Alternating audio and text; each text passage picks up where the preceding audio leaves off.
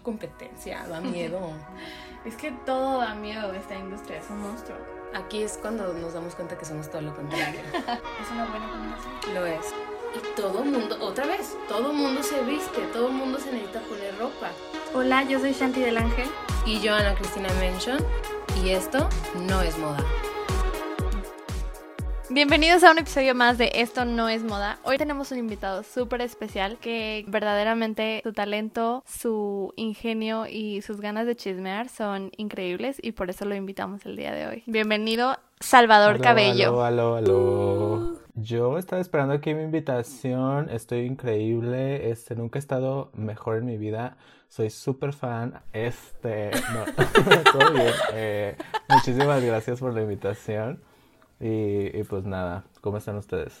Este, pues yo muy bien, chava, extrañándote. Este, obviamente extrañando a Shanti, eh, pero no. sí.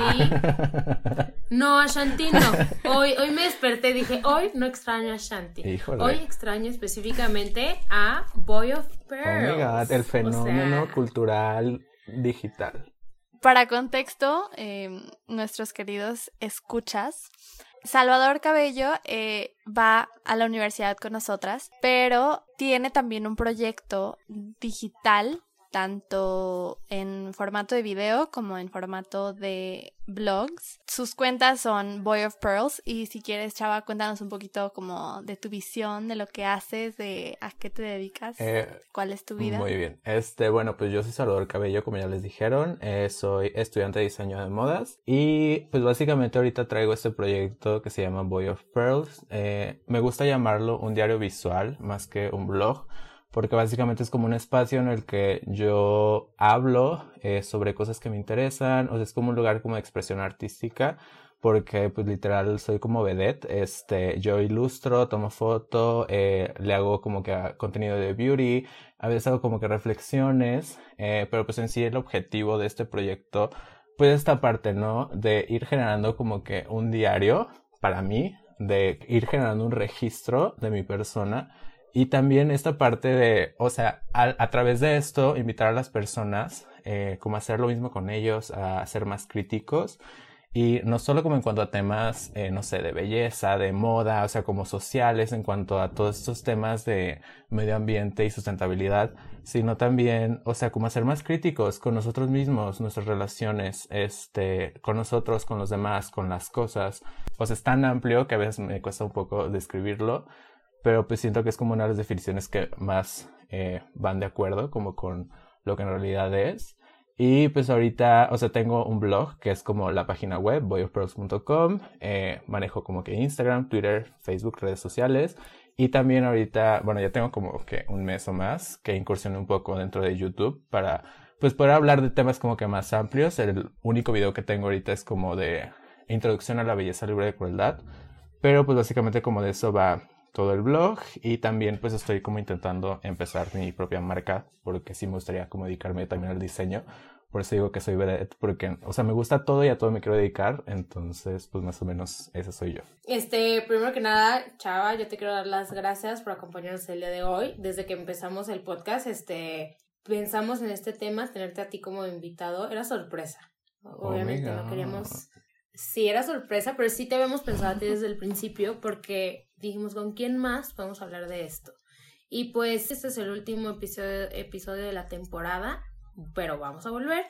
Y hoy el chismecito es de por qué nos gusta tanto la moda. O sea, porque al final de cuentas, Shanti y yo nos quejamos mucho de todo este mundo tan extraño eh, que conlleva la industria pero sin embargo nos encanta tanto que aquí nos sentamos y, y es a lo que nos dedicamos al final de cuentas. Cuando grabamos el, el episodio de la semana pasada, Mention y yo duramos como 15 minutos hablando de la nueva conexión de Chanel. Y... ¡Ay, horrible!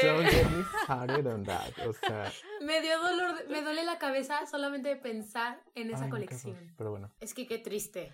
O sea. Ay, no, es que qué desperdicio. O sea, verdaderamente qué desperdicio, uno, de tela, este, y dos, o sea, neta de los talleres, de los recursos, como de las técnicas que tienen a la mano, o sea, es, o sea, es una burla al, o sea, como al, al arte de hacer ropa, o sea. Y es que es ahí donde entra, ¿no? O sea, ¿por qué les gusta tanto la moda? Bueno, es que a, mí me gusta muchísimo la moda por muchas razones. Eh, pero la principal, o sea, y esta frase no es mía, la neta no sé de quién es. Eh, la saqué del famosísimo curso de Jacquemus que estuvo de moda de que como a finales, a mediados de este año, que hicieron... Y que ni lo daba Jacquemus. de la moda. Ajá, o sea que nada más él daba un curso. Eh, pero bueno, es una frase que dice que la moda, este, como reflejo de la estética de la época, pero también como, o sea, como un reflejo de una estética eterna. Entonces, o sea, a mí me encanta esta percepción y esta como visión de la moda porque yo considero que el diseño de modas es eso. O sea, yo como diseñador de modas, eh, ahorita estoy trabajando en algo. O lo estoy creando desde esta perspectiva de que es como algo que va a ser eterno, o sea, es como es algo que va a trascender.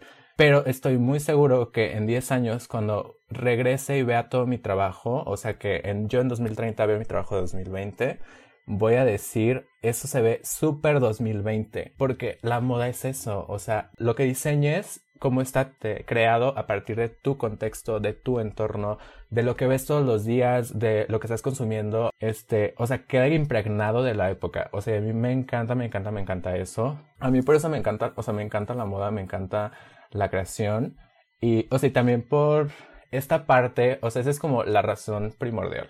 Pero también existen como que otras razones que van ya más hacia la construcción. No soy una de esas personas que aborrezcan patronar coser, porque hay, hay diseñadores que están acostumbrados a diseñar y ya, o sea, dibujan, eh, van con una patronista, o sea, y es totalmente válido, pero a mí me encanta todo el proceso, o sea, desde la conceptualización, desde el bocetaje, cómo patronas, cómo resuelves esa idea como que tú diseñas y luego cómo resuelves ese patrón para coserlo, porque también es como de que otro reto. La, la tercera razón es, es el, la capacidad de conceptualización y contar historias a través de las prendas. Eh, es algo que me encanta muchísimo. Yo eh, creo mucho a partir de una idea muy general en cuanto a un tema, una estética, pero o sea, es esta parte del cómo desde una idea tan genérica o tan random, puedes sacar un concepto y, este, o sea, llevarlo a una prenda. O sea, es algo que me encanta muchísimo. Y también esta capacidad de contar historias a través de las prendas. Eh, esto viene más que nada por, antes como que tenía muy este concepto de que me quería dedicar al cine. Entonces como que todo, o sea, todavía traigo eso,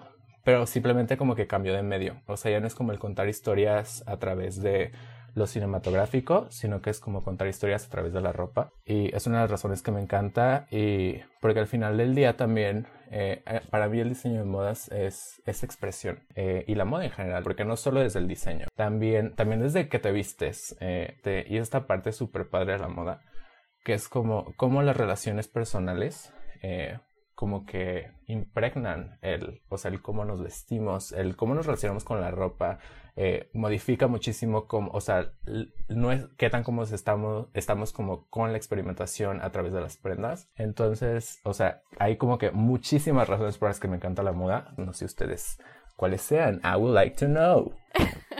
No, pues em, yo la verdad creo que por eso nos llevamos tan bien, porque hay muchas cosas con las que concuerdo contigo. Creo que la principal es, se disputa entre la construcción, que también me apasiona mucho. No es lo mismo hacer una playera que hacer un básico y probarlo, corregirle una pinza y volverlo a probar y corregirle aquí y que al final quede como un guante, aunque la tela no se estire. Entonces es como esa magia de entender el cuerpo y de entender todas las curvas. O sea, eso a mí se me hace casi, casi mágico, de verdad. Y me apasiona muchísimo cómo se transforma desde la idea del concepto, pasando por ilustración, patronaje, confección, hasta la prenda final. Me gusta que el hacer ropa y el confeccionar y el pensar en la prenda como un ente es un proceso constante de aprendizaje que yo creo que jamás va a terminar. Y también esta parte de contar historias, yo también por eso me acerco mucho a la parte de vestuario. Creo que es sumamente importante cualquier prenda, cualquier decisión que tenga que ver con lo que nos colgamos, nos ponemos, tiene que ver muchísimo con cómo nos definimos a nosotros como personas, aunque no lo hagamos conscientemente.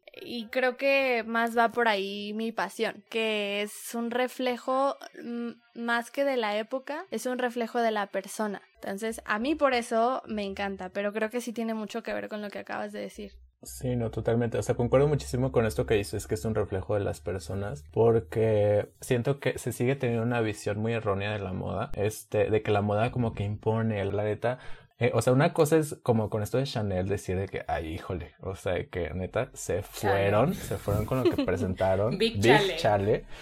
Pero, o sea, pero otra cosa es como, o sea, a mí me encanta muchísimo que las personas eh, se vistan para ellos. O sea, que hagan las cosas suyas. O sea, ahorita que escuché a Chava, yo tuve un, un, acercamiento un poquito, no sé si diferente, este, con la moda. Yo nunca quise ser diseñadora de moda, pero específicamente yo quería ser actriz. Y yo me encontré como en un limbo, este, cuando me salí de la, de mi primera licenciatura. Pero me senté a reflexionar esto y dije, a ver, ¿qué más me gusta aparte de la actuación? Entonces me acordé de que a mí me encantaba el previo de los Oscars de ver todos los vestidos y criticar los vestidos feos y, y ver como que era lo nuevo, ¿no? Me acuerdo que mis primeros también como acercamientos reales a, moda era ver y television con mi mamá porque mi mamá era modelo. Mi mamá me llevaba a, a castings de modelaje y me daba muchísima flojera y no me gustaban.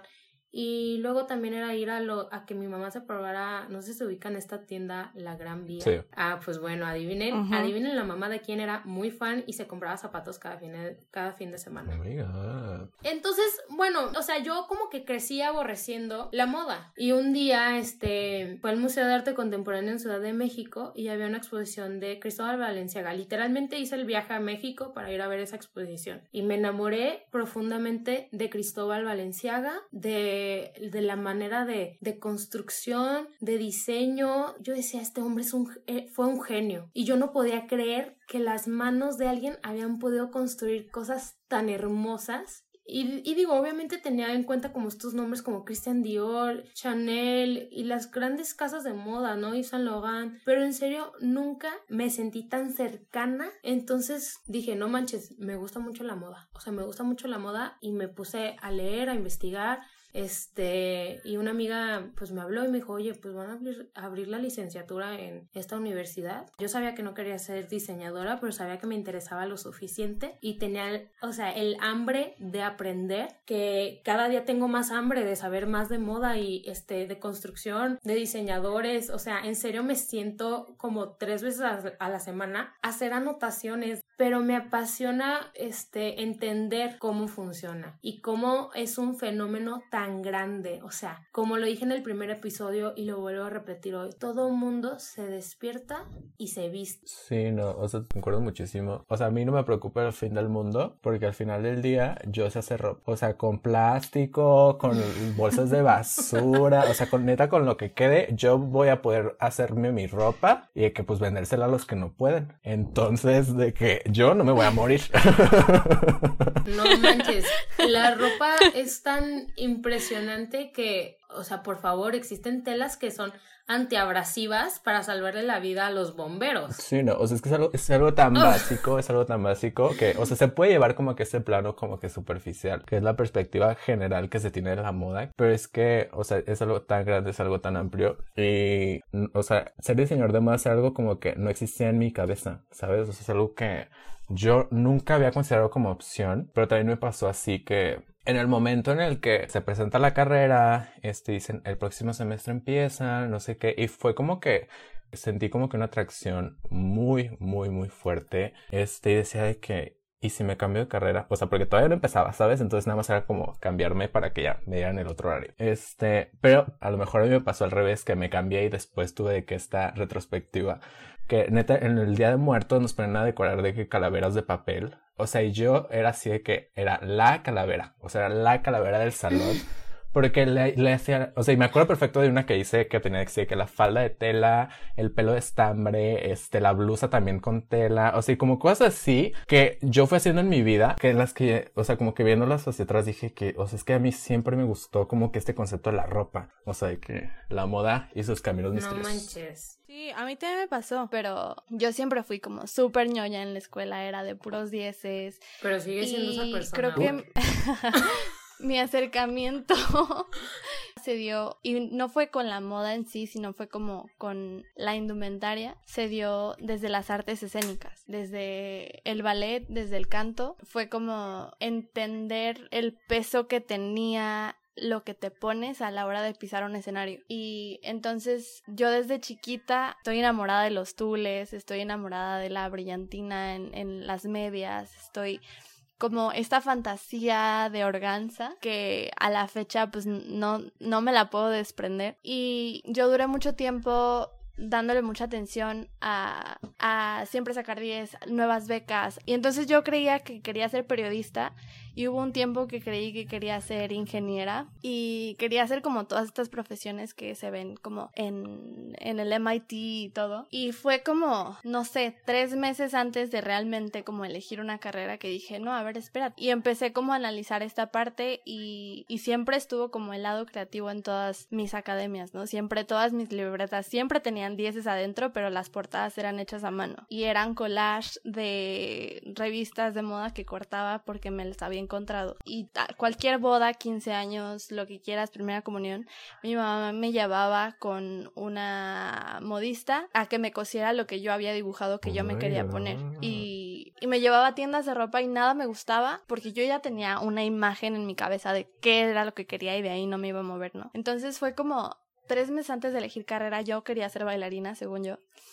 Y, y, después dije, no, pero es que, o sea, yo quiero ser bailarina por los vestuarios. Creo que aquí estamos un poco equivocadas. Y fue cuando abrieron la carrera y cuando conseguí la beca y todo se fue como dando en cadenita. Y dije, no, pues creo que aquí es. ¿Sabes qué? Ahorita que decías esto de que, que tú te vas más como por que si querías hacer una ingeniería y eso. Hoy estaba, este, lavando los trastes porque me tocó hacer la cocina en la mañana. Y, y puse un video este, de este eh, diseñador, este, que se llama Okisato, japonés, no sé si lo Híjole, ubican. no. No manchen, busquen su trabajo, está muy padre. Estaba, estaba lavando los, traste, los trastes y escuché a Okisato este, describir su trabajo y que también ha, ha, trabajado con Issei Miyake. Yo le dije a mi mamá como de estoy cansada de que el mundo piense que la genialidad no va con lo creativo. Y justo ahorita que dices esto de que no, yo siempre me fui más por esto y por lo otro. A ver, güey, eres,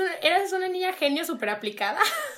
Y aparte haces tus dibujitos para llevárselos de que, que te los hicieran. Y la genialidad muchas veces es desmeritada por algo como más técnico. Y creo que es como hay que reconocer la genialidad creativa, ¿no? O sea. Pues de hecho, los genios es porque son excelentes en algo en específico, ¿no? Y hay diferentes genialidades. Hay genialidad matemática, hay genialidad creativa, hay genialidad deportiva y todos tenemos diferentes inteligencias. Hasta hace como cinco años la inteligencia emocional no se contaba como una inteligencia. Y pues creo que sí es importante como abrir este aspecto de decir, no porque te dediques a algo creativo significa que no tienes la capacidad cerebral para dedicarte a otra cosa, ya sabes. O sea, esto también necesita muchísima capacidad cerebral. Y yo me acuerdo que cuando salí de la prepa y le dije a mi, a mi profe de matemáticas de que, ah, pues voy a estudiar diseño modas, me dijo de que, qué desperdicio. Y yo, así como disculpa, y me dice, no, es que yo creí que ibas como para una ingeniería o algo en modas. Qué desperdicio de inteligencia. Ay, no, qué feo. Pero sí es muy complicado, yo creo que eh, para los papás concebir que su hijo no se va a dedicar a algo como, eh, llámese ingenierías o políticas o whatever. O sea, es que siento que es algo, o sea, es que mira, es algo que no solo pasa con la moda. O sea, todas las industrias, bueno, no las industrias, pero todo lo que sea creativo a veces es visto como una pérdida de tiempo, como algo que este no vale la pena, algo que no, no saca dinero. Pero pues es que también depende mucho como del contexto o sea, voy a decir mexicano, no estoy diciendo que, o sea, como que en otras partes del mundo todo es perfecto y todo, o sea, pero, pero, o sea, pues es nuestra experiencia, ¿no? Aquí en México no existe una valorización de lo creativo ni específicamente de la moda como lo que es, o sea, como algo que lleva un trabajo, o sea, algo que te toma tiempo perfeccionar, sea, es una opinión desde un contexto pues ignorante a como lo que en realidad conlleva lo, lo creativo. Y creo que surge también, la verdad, creo que surge desde, desde cómo culturalmente vemos la ropa. Si nos fijamos en, los, en el mexicano, en cuánto invierte o cuánto está dispuesto a invertir en una buena prenda, o en la población general, qué tanto de su día o de su tiempo le pone a pensar en su ropa. Claro, por el contexto en el que vivimos, que mucha gente no tiene tiempo ni para comer porque tiene cuatro trabajos para sobrevivir, pero culturalmente no le ponemos la atención a la ropa pues que se merece. En general, la población no entiende el trabajo que conlleva una blusa bien hecha y, y por qué es importante que se te vea bien y por qué es importante usar, no sé, algo tan básico como la talla correcta de brasier, que incluso ya toca la salud, pero no le damos la importancia como cultura y eso pues obviamente se traspasa a que no le damos la importancia a la industria como debería de ser. O sea, es que hay personas para las que la ropa, o sea, la usan porque la tienen que usar. Yo era antes de la pandemia usuario frecuente del transporte público y, o sea, algo como que yo pensaba en la mañana, este, cuando iba en el tren.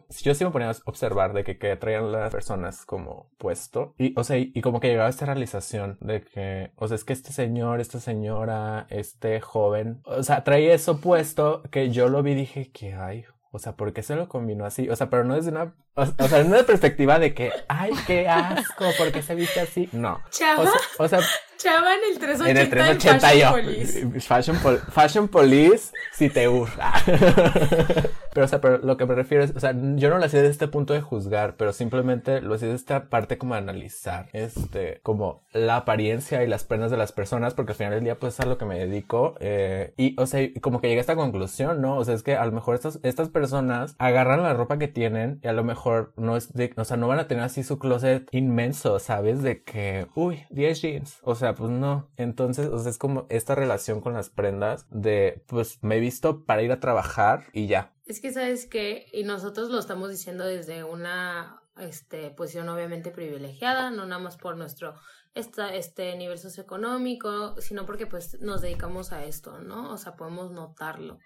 Pero pues sí, o sea, en un lugar como México, contextualizándonos, no es lo mismo este cómo nos vamos a vestir nosotros a cómo se va a vestir la mayoría de, de, los mexicanos, porque sí, o sea, México es un país que arriba del 50% del mexicano, o sea, vive en pobreza extrema. Entonces, lo que para mí es algo a lo mejor que doy muy por hecho y muchas veces la ropa sí viene siendo tal cual como la indumentaria, o sea, como esta, este sentido de protección del cuerpo y no tanto como un método de, este, como de, de expresión. Por esto, porque la moda no es solo verse bonito, verse bonita, es estar a la moda, usarlo más trendy, este, o sea, no, no es solo eso, de que, uh, no, o sea, la moda es esto, o sea, esa, o sea, y la moda en cuanto a ropa también, o sea, es algo social, o sea, las personas que se visten como por necesidad y que no tienen como que toda esta relación con las prendas, pues hasta cierto punto sí tienen como que esta relación como con lo que está de moda, pero está de moda dentro de sus contextos, dentro de sus relaciones,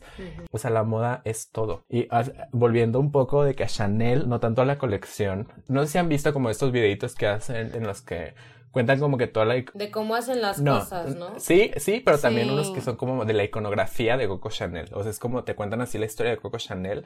Y los menciono, los menciono de que vayan a verlos. Pero mencionan muchísimo esta parte de que ay, Coco Chanel, eh, o sea, tenía como que este estilo muy sobrio y no sé qué, porque se crió en este, como, en este convento, ¿no? De monjas y la camelia era la flor que estaba en el ventanal, entonces ya no la veía y pues de que a la hora que ella empezó a dedicarse a esto, pues la sacó. Entonces, o, sea, es algo que me, me encanta, me encanta, me encanta, me encanta, que como los diseñadores de moda hacemos esto nos llevamos referencias, o sea, y tenemos como que una estética creada que fue, o sea, fue creado por estas referencias estas vivencias y esto, este contexto que hemos tenido estético durante toda nuestra vida. Y sí, al final de cuentas uno refleja este, lo que, su vivencia. Hoy que estaba leyendo sobre Issei Miyake, que también eh, había sobrevivido las, la bomba de Hiroshima y Nagasaki. Y las prendas al principio que él hacía era que pudieran contraerse y hacerse 2D y después volver al 3D. Entonces Siempre como diseñadores está esto, ¿no? O sea, hay algo dentro de nosotros que incluso no podemos como definir o, tener tan tangible, pero lo reflejamos por medio de lo que estamos diseñando. La moda es algo que puede llegar a ser muy personal, pero así como tiene su lado malo, este, que ustedes creo que han mencionado en cierta parte, también tiene un lado muy bonito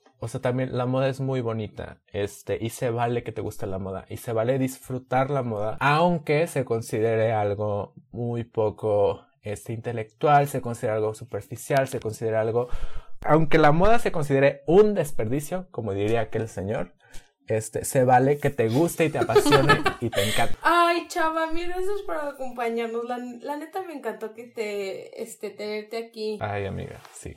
A mí también. Muchas gracias por hacernos el favor de platicar con nosotras sobre estos temas tan interesantes. La verdad es que teníamos muchas ganas, muchas ganas de hacer esta conversa este conversatorio contigo. Ay, no, pues. Sí. Y creo que resultó bastante bien. La verdad es que con nadie más, ¿eh? Te lo juro que no lo habíamos pensado con nadie más este, oh desde el principio sí fue de que chava. Qué gran honor. Este, pues muchísimas gracias también por la invitación. También les quiero felicitar por aventarse a crear este proyecto. Eh, siento que es un proyecto muy interesante, un proyecto que aporta muchísimo. Muchísimas gracias, qué lindas palabras y en serio, como se los repetimos cada este episodio, lo hacemos con muchísimo amor. Pueden encontrar a Salvador Cabello como Boy of Pearls, tanto en Instagram como en YouTube. Y también en boyofpearls.com. Y bueno, pues a nosotros ya saben cómo nos pueden encontrar, como arroba esto no es moda en Instagram y en Twitter como esto no es moda guion bajo mx. Y pues por hoy nos despedimos, nos encontramos pronto, no crean que los vamos a dejar abandonados, vamos a estar más presentes que nunca en redes sociales y pues muchísimas gracias por habernos acompañado en esta primera temporada. Muchísimas gracias por todo y nos vemos pronto con más de Esto no es moda. Felices fiestas. Bye.